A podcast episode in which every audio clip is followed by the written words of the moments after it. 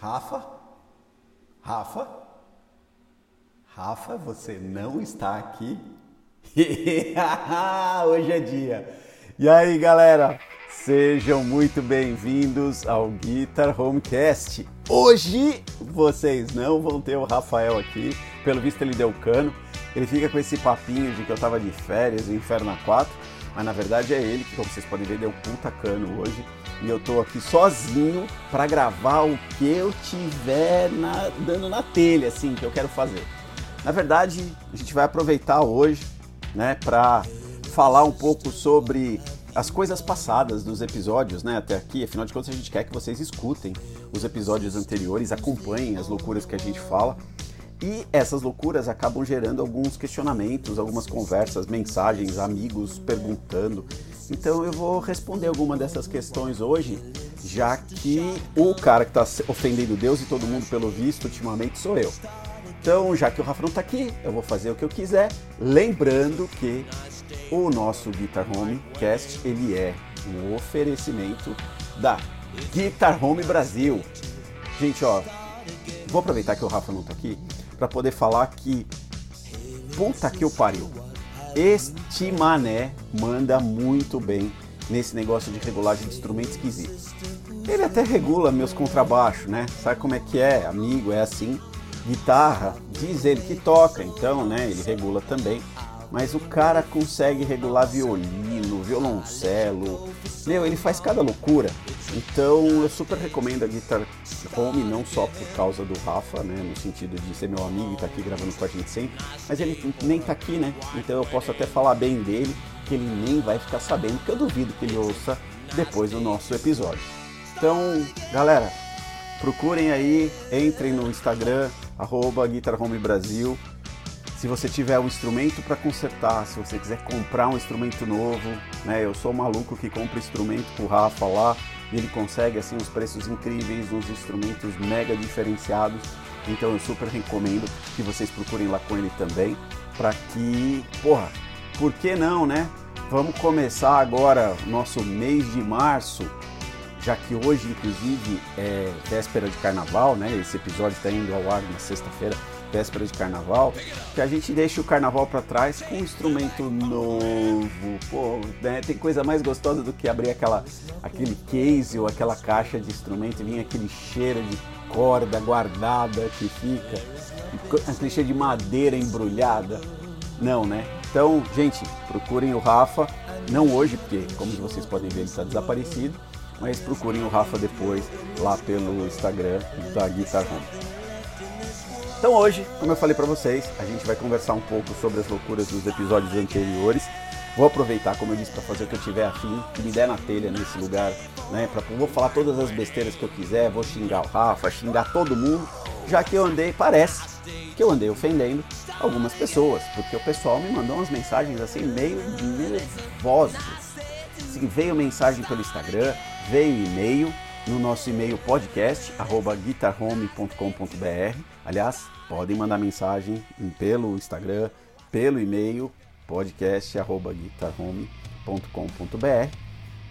E, cara, impressionante como a galera ficou louca com essa história de que, poxa, existem pessoas que não são fãs de algumas coisas.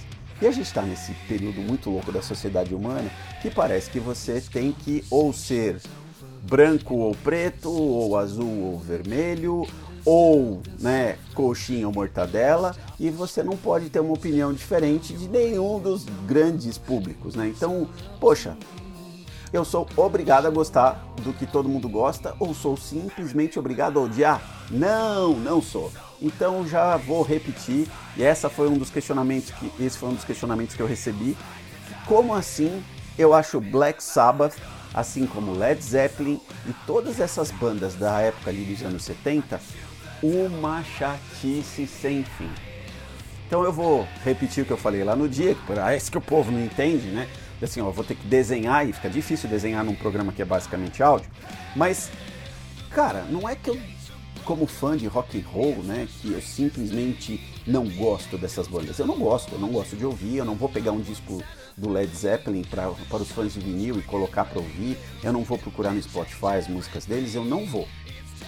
Mas eu super respeito o que esses caras fizeram, tanto o Led, quanto o Black Sabbath, quanto várias outras bandas nessa época. Eu só não gosto da sonoridade dos anos 70. Aquela, aquela mixagem que parece que os caras estavam gravando os instrumentos dentro da cozinha da casa deles, com a bateria com som de panela, para ser assim bem leviano, né? Não entrar batendo pesado. Vamos falar panela, pegar leve aqui. E poxa, e as distorções nessa época eram muito esquisitas, né? De guitarra e tudo mais. Os baixos, aí engraçado, como baixista. As linhas de baixo nesse período, elas eram muito, muito, muito elaboradas a gente tinha muito né, da disco music também, que tinha um, um impacto muito grande no rock and roll nesse período, mas vamos combinar, né? Não sou obrigado. Por mais que os baixos fossem incríveis, as músicas tinham uma sonoridade que eu não curto. E, gente, desculpa aí, eu só não gosto. E próximo. Então, odeiem-me se quiserem, mas eu vou continuar odiando.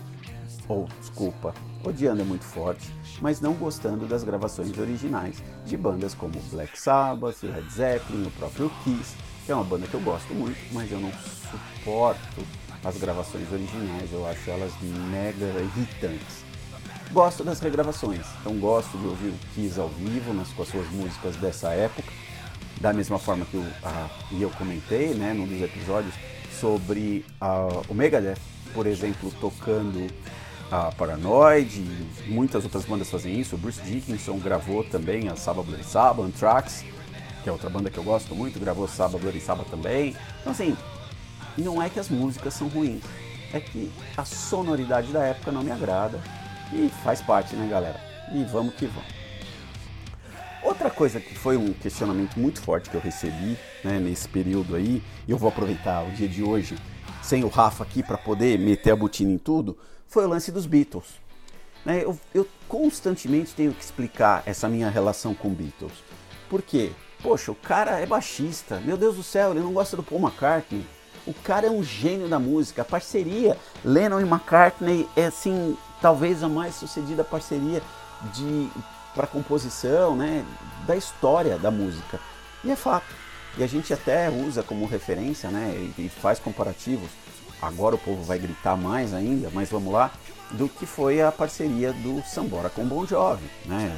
Lennon e McCartney tinham muito, tinham uma química que depois a gente viu nesses dois caras também, e muitos outros, né, na história, mas óbvio que esses dois foram macro referências para todos nós.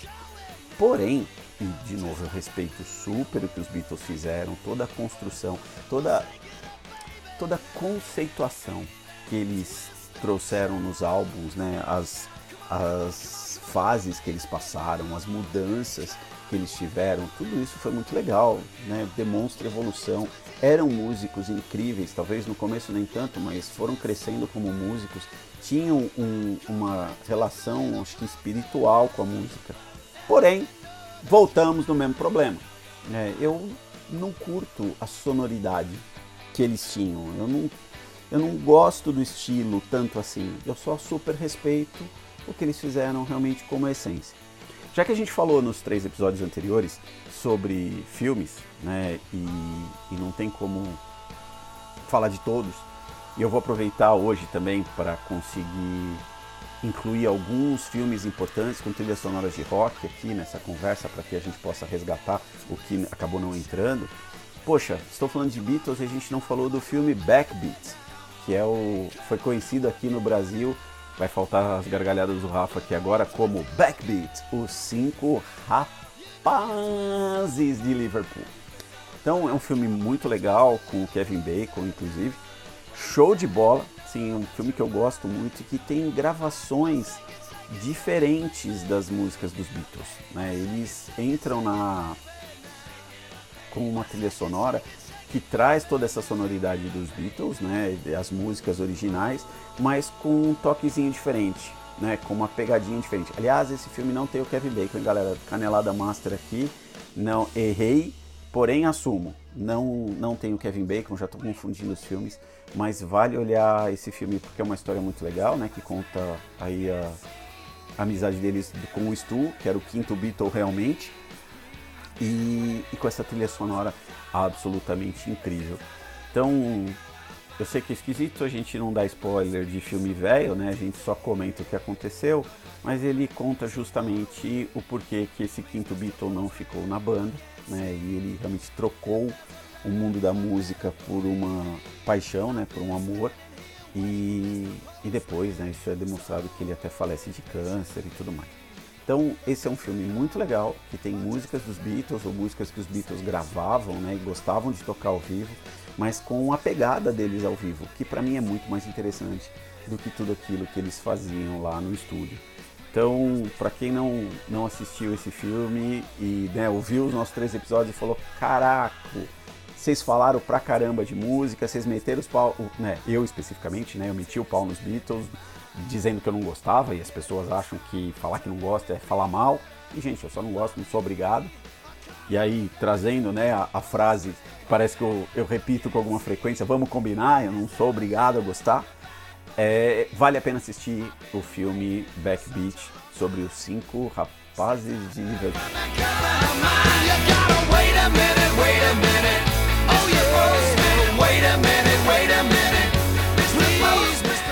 Aproveitando já que eu puxei esse negócio de, pô, não gosto, não gosto, não gosto, não gosto, vou reforçar que na boa, gente, se eu não gosto é uma bosta. É assim para mim.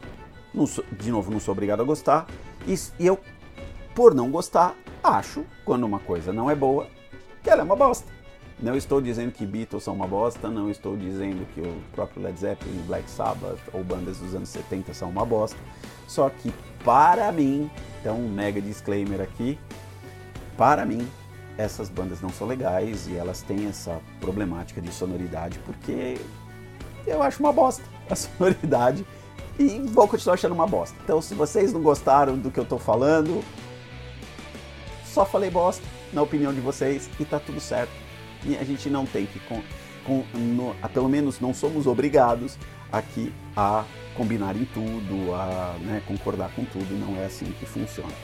E até uma gaguejada, hein? Essa foi pesada.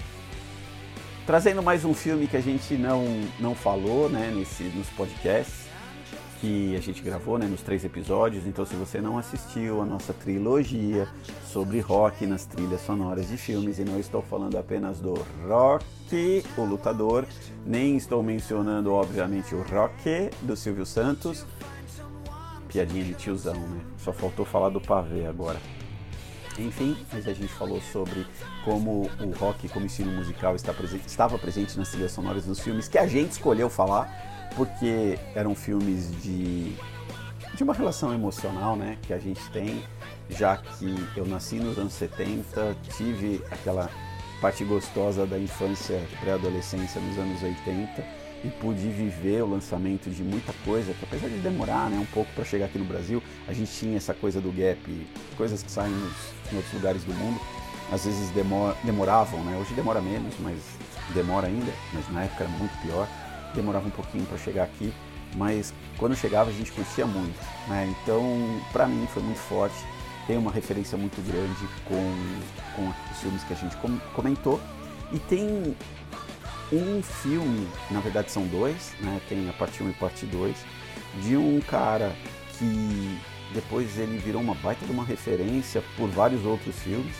e agora deu uma desaparecida, que é o Mike Myers. Ele lá atrás fez um, um esses dois filmes que eram né, chamados de Wayne's World, que aqui no Brasil recebeu um nome incrível de quanto mais idiota melhor parte 1 e parte 2. É um filme muito legal, que para mim a referência nerd de infância, ele fala sobre um cara que quer vencer. Nossa, tá barulho aqui na avenida hoje, hein? Mas um cara que quer vencer na vida, né, misturando essa coisa da música com o programa de TV deles lá. E eles têm essa chance com uma, um grande canal de TV, e aí acontecem umas paradas muito loucas, né? Filme bem sessão da tarde realmente, mas extremamente divertido, e que tem umas cenas super icônicas. Ele tem uma trilha sonora incrível, que inclusive traz o Queen, né, como um, uma das bandas que eles retratam lá, e tem um momento, uma cena do Wayne's World, quando eles estão ouvindo Bohemian Rhapsody do Queen no carro, que é absolutamente fantástica. Que eles estão ouvindo, cantando a música, e na hora que a música dá aquela virada, né, depois do I See a Little Silhouette of a Man, depois que passa isso, quando a música dá aquela crescida com distorção, guitarra e tudo mais, quando todos os meninos do carro começam a bater cabeça loucamente, pô, gente, vou falar para vocês, eu não consigo assistir esse filme e eu tenho ele em DVD, sim, né, coisa de velho, eu tenho DVDs guardados aqui. É, eu não consigo assistir esse filme sem bater a cabeça junto com a TV, assim, quando eu tô assistindo, na hora que isso acontece. É muito forte, é muito bizarro. Eu não consigo mesmo, né, me distanciar do desse momento, porque ele para mim foi muito forte, né? Era era aquela coisa de, de assistir um filme que falava com o meu momento, né? Ele é um filme de 1992, mas que falava com o meu momento de aproximação com a música, de querer tentar algo nesse universo e que, poxa, era muito rock and roll demais. Então, de novo, super recomendo, né, o filme Wayne's World que tem essa trilha sonora incrível, toca de tudo, Van Halen, enfim, eles têm muita coisa na, na trilha. E no segundo, é no segundo, se eu não me engano, eles. Porque cada, cada um dos filmes, o objetivo é ir num show, né? Tem, tem essa relação dos shows que eles queriam ir. E num dos, num dos filmes eles vão assistir o show do Alice Cooper, que também é um outro momento muito icônico. Eu acho que é no primeiro mesmo que eles estão enlouquecidos porque eles ganharam passe para os camarins né, da banda. E aí, quando eles entram e olham pro Alice Cooper, eles e o Alice Cooper fala com eles, eles se ajoelham, né, e ficam fazendo reverência pro, pro, pro Alice Cooper, falando, né, nós não somos merecedores, nós não somos merecedores. E isso para mim também foi muito forte, porque foi mais ou menos nessa época que eu fiquei muito fã de Alice Cooper. Foi quando começou o meu lance de gostar mesmo de Alice Cooper. E, cara, de repente, de novo, né? Isso gerou uma identificação muito forte, muito legal, que provavelmente, né, se naquela época eu tivesse tido a chance de encontrar o Alice Cooper, que esteve no Brasil, né? A gente teve o, o Philips Monsters of Rock, que o Alice Cooper veio. É, provavelmente eu faria a mesma estupidez, né? De cair ajoelhado fazendo, gritando We're not worthy, we're not worthy, como eles fizeram, porque, né, de novo, a gente se identifica e, dá vontade de viver alguns momentos assim. Então, super recomendo o Wayne's World aí para vocês como um filme, mas dentro daquela recorte de recomendação, lembrando que, poxa, né, é um filme antigo, é um filme que né, de um jeito ou de outro, tem uma dinâmica, uma velocidade completamente diferente do que a gente está acostumado hoje em dia. Apesar de ter essa trilha sonora mega Power Blaster, né, eles trazem desde o Queen, que eu comentei, mas vem Red Hot Chili Peppers, o Black Sabbath, a Time Machine, que é uma música do Sabbath que eu já gosto bastante, já que ela é uma versão bem mais jovem né, do que a banda de, de gravação da banda. Tem o Alice Cooper, tem Eric Clapton, enfim, né? Tem até o próprio Jimi Hendrix. E tem uma passagem também nesse filme. Gente, vocês viram, né? Tô só falando de passagens do Ainsworth porque ele é muito forte. E é bizarro a gente não ter colocado na pauta dos episódios né, que a gente fez. Mas tem um momento que para mim foi extremamente icônico também, quando o Wayne, né, que é o personagem do, do Mike Myers, ele vai na loja de instrumentos musicais e ele, ele testa uma guitarra Fender que ele sonha comprar, uma Fender Creme que fica num display de acrílico. E aí ele vai lá testar a guitarra e a primeira coisa que ele vai que ele toca, né, que ele tenta tocar na guitarra é o a introdução da do Led Zeppelin da Stairway to Heaven que e aí na hora o vendedor põe a mão no braço, aponta para a parede onde tem uma placa muito legal escrito é proibido tocar Stairway to Heaven. E era uma representação show de bola, engraçado, porque, de novo, né, um filme que talvez tenha demorado um pouquinho para chegar aqui, que mostrava uma cultura talvez distante da nossa, mas ao mesmo tempo muito próxima, porque todo filho de uma puta que aprendia a tocar uma porra de um violão ou uma caralha de uma guitarra, quando pegava o negócio para tocar, a primeira coisa que fazia era essa merda dessa introdução de Stairway to Heaven. Então, foi meio que lavar a alma esse momento né, de Wayne's World assistindo o vendedor não deixando o Wayne tocar a introdução de Stairway to Heaven. Então, gente, de novo, a avenida aqui, como eu falei, tá difícil, né? Mas, de novo, super recomendo o filme, dentro de um olhar que, porra, filme dos anos 90, né? Começo dos anos 90, com aquela vibe ainda de final dos anos 80. Então, ele tem uma velocidade, um direcionamento que é muito diferente do que a gente está acostumado. Por falar nisso, já vou deixar aqui, eu já vou prometer um negócio que aí o Rafa vai ter que fazer, né? Se eu, se eu falar que a gente vai fazer, ele é obrigado a fazer. Não tem muita alternativa e aí ele tem que seguir o esquema. Então eu, a gente falou também nos episódios sobre o Bill e Ted, né? Já quando a gente estava falando de Ken Reeves, que é o good guy, né? De Hollywood, um cara né, fenomenal. E diferente daquele momento do podcast que eu não tinha assistido Matrix 4, eu sim assisti o Matrix 4. E pior, hein, galera? Foi muito legal, gostei. Gostei de assistir o Matrix que a gente tinha o John Wick fazendo parte, sabe assim? Não foi o Matrix com o Neo, foi o Matrix com o John Wick. Podia até ter tido o cachorro dele, teria sido ainda mais legal. Brincadeiras à parte, não foi um filme espetacular realmente, né? O Matrix 4, não vou entrar no, no, mérito do que acontece, porque esse sim eu acredito que seja spoiler. Porém, né, vamos combinar. Depois de tantos anos esperando um Matrix, eu realmente não imaginava, não esperava. E claro, depois de ter ouvido muito spoiler, porque eu ouvi muitos comentários sobre pessoas que não gostavam do Matrix, ou não gostaram né, desse Matrix novo, eu fui assistir meio que naquela, pô, talvez não seja tão legal. E o pior, eu me diverti. Eu me diverti mesmo no filme. Eu achei o que ele tem de ruim engraçado. E aí eu curti o filme. Né? Apesar de ser um filme bem água com açúcar de forma geral, ter uns exageros, assim, mega power blasters desnecessários. Mas foi legal, valeu a pena, foi uma brincadeira divertida assistir o filme. Mas não tô aqui para falar do, do Matrix exatamente, né? Do Matrix 4. A ideia era falar sobre Bill e Ted né, já que eu mencionei DVDs, eu fui obrigado, e é uma pena que podcasts não tem né, a oportunidade de a gente colocar a imagem na hora que está falando, mas eu fui obrigado, quando eu falei do Bill e Ted pro Rafa, que ele falou, pô, eu não assisti, né, não sei, deve ser uma bosta esse negócio e tudo mais.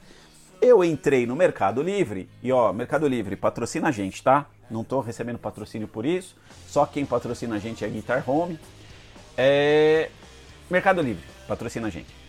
Mas eu entrei no Mercado Livre e comprei para fazer um react com o meu amigo Rafael Yamaga o filme Bill e Ted Dois Loucos no Tempo. Gente, eu tô louco. Eu não, não assisti, eu só abri o DVD, ele veio lacrado novinho, muito legal. E, e eu tô louco pra, pra assistir esse, esse filme com o Rafa pra ver a cara dele eu tenho certeza que eu vou me divertir, não olhando para a tela, mas olhando para a cara dele enquanto ele, as situações vão rolando no filme, porque né, eu lembro que os efeitos especiais eram muito toscos desse filme. Eram muito, muito, muito toscos. Porque a própria dinâmica do filme, ela é estranha, né? Quando a gente pega um filme onde Ó, tá escrito aqui na contracapa do DVD, tá? Eu vou, vou ler. Pro... Nossa, derrubei tudo aqui. Vou ler para vocês.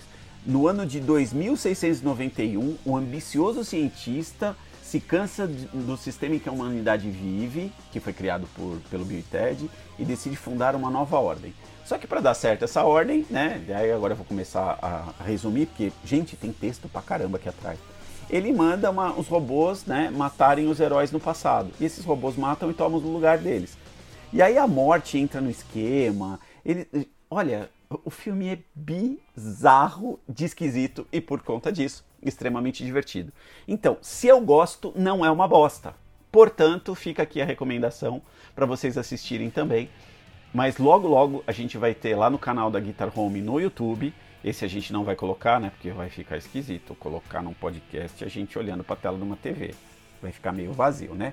Então a gente vai fazer um react em vídeo do Rafa assistindo junto comigo Bill e Ted, dois loucos no tempo. E é engraçado que quando eles fizeram a tradução, deveria ser Bill e Ted, dois loucos no tempo. Mas como é Bill e Ted's Bogus Journey, que é para dizer que é essa viagem né, maluca do Bill e Ted, e aí o apóstrofo S no inglês tem essa, essa figura, eles esqueceram de tirar isso na hora de fazer a, a tradução para o português aqui e na capa do DVD ficou desse jeito.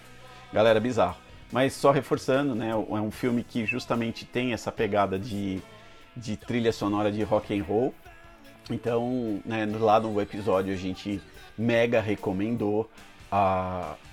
Quer dizer, mega recomendou com o mesmo olhar que eu falei agora aí do Wayne's World, mas a gente recomendou realmente o, o filme porque ele tem uma, uma pegada de sessão da tarde, mas com uma trilha sonora muito rock and roll. Então, se vocês tiverem curiosidade de ver, vejam. Se vocês não tiverem, não vejam. Porém, divirtam-se vendo a gente assistindo e eu tirando o barato do Rafa nesse processo. E vamos lá, né, gente? Eu acho que eu já tô aqui falando na orelha de vocês há 25 minutos. A gente não gravou um episódio em dupla onde desce pro Rafa dar umas risadas e tudo mais. Mas tem uma coisa que eu queria deixar a zoeira aqui com ele. Ele acha que quando ele escreve, porque é ele que faz, tá? Eu, eu vou ter que contar isso para vocês assim, a queima-roupa. Essas legendinhas que ficam aí no podcast, que explica o episódio, que tem essas perguntinhas engraçaralhas que ele coloca, sabe? De, poxa, será que como é que é que funciona o rock, que o rock versus o rock? Como é que é essa história do Conan com o Schwarzenegger? Pô, ó, ele fala aqui que e ele ficou puto mesmo, tá, gente, com a história do Highlander. Highlander é o perdedor e Zardo mostra que só pode haver um. Ele faz essas, né? Ele que escreve esses textos e ele, cara, ele faz de um jeito divertido. Não contem para ele que eu disse isso. Mas tem uma zoeira que eu tenho que fazer. Eu não sei se vocês perceberam, mas quando a gente vai na descrição aqui do nosso querido episódio, onde a gente fala da, dos, do rock nas trilhas de filmes, a trilogia, ele usa uma palavrinha que ele entregou à idade de forma absolutamente agressiva até. Porque foi um negócio que quando eu olhei na, aqui na, na vinheta, eu falei, Rafael, como assim? Ele usou a palavra biruta. Gente, quando foi a última vez que vocês usaram a palavra biruta para se referir a um maluco? Rafael, presta atenção. Bom, de novo, duvido que você ouça esse episódio, né? Afinal de contas, esse é meu, todo meu, só meu, e você está fora dele. Ha! Mano, biruta é de fuder, né, cara? Assim, ó, você vai usar, usa maluco. Também não usa pirado, tá? Porque isso é da época que você assistia os seus filmes da sessão da tarde lá e a gente, né, tinha lá uma turma muito pirada, né? Uma dupla muito pirada. Então não, não usa pirada também. Mas, cara, de novo, né? Vamos combinar. Biruta é de fuder. E por último, não menos importante, a gente já finalizando esse episódio muito louco aqui, de só né, 30 minutos, ou algo do tipo. Eu queria super agradecer ao nosso querido De Ros, que nos deu né, a oportunidade de, de primeiro fazer uma live com o Rafa, né, contando aquelas histórias muito legais dele, contando a relação dele com o Paul Gilbert e tudo mais e, e dividindo o que para ele é o ensino da música, que para nós é super importante também, a abordagem que ele tem, o olhar. Para mim, que gosto pacas dessa coisa chamada inovação, tem essa relação com, com o design como processo de construção criativa né, e de direcionamento estratégico, enfim. Nossa, agora vai ficar chato, a audiência vai sair toda, se é que tem alguém aqui me ouvindo até esse momento. Mas, poxa, ele tem uma, uma visão muito legal sobre esse negócio, né? De como aprender a tocar um instrumento. Então, queria super agradecer o De Rose pelo papo incrível que ele teve com o Rafa, que gerou né, dois episódios especiais. Um que, foi, que eu, a gente subiu na semana passada, onde, segundo o Rafa, eu estava passeando de iate por aí. E eu só queria dizer para vocês assim: meu cu com fritas. Alguém aqui tem que trabalhar nesse lugar, né? Tipo ele hoje. Porém, é, de qualquer jeito, o The Rose permitiu que a gente usasse né, esse material como parte do nosso podcast também. E ficou um material incrível, muito legal. E a segunda parte, que estava prevista para hoje, ficou para a semana que vem, já que eu tomei esse podcast aqui, ninguém vai, né? É meu. Hoje é meu episódio. Brincadeiras à parte, gente, vocês podem ouvir a segunda parte do, da conversa com o Marcos De Rose no nosso Guitar Homecast na próxima semana. Espero que vocês tenham curtido né, as maluquices até aqui, espero que tenha, né, tenham conseguido rir das brincadeiras, tenham entendido que se eu não gosto é uma bosta, porque vamos combinar, né? Ninguém aqui tem que concordar comigo mesmo e foda-se. Aproveitando, sigam a gente, Guitar Home Brasil. Eu sou o Carlos Ardo, não me apresentei no começo, mas essa altura do campeonato, quem ouve esta porcaria, né, já me conhece. Tamo junto, é nós. Seguindo em frente, valeu, gente. Ah, último recado rápido. O Rafa tem deixado uns easter eggs no finalzinho dos programas, hein? Será que esse vai ter alguma coisa?